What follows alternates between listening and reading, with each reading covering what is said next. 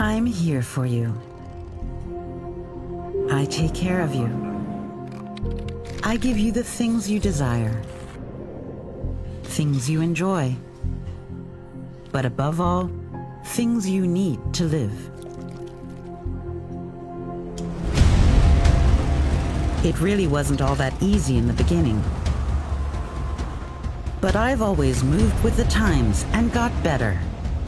From hard manual labor to steam power, then to electricity and automation. Now, I'm standing on a solid foundation. Yet I can't rest on it. I have to keep adapting. So I'm changing even further. I am becoming digital.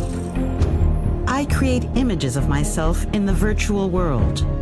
With these digital twins, I try out things and optimize myself before becoming real.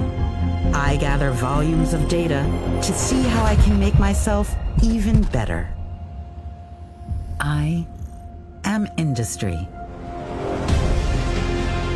And I want to get smarter, more flexible, more productive, more efficient, more secure, and far more personalized.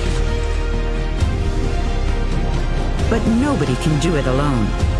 I need strong partners. People who understand exactly how I function, who exploit previously unimaginable potential with cutting edge technologies.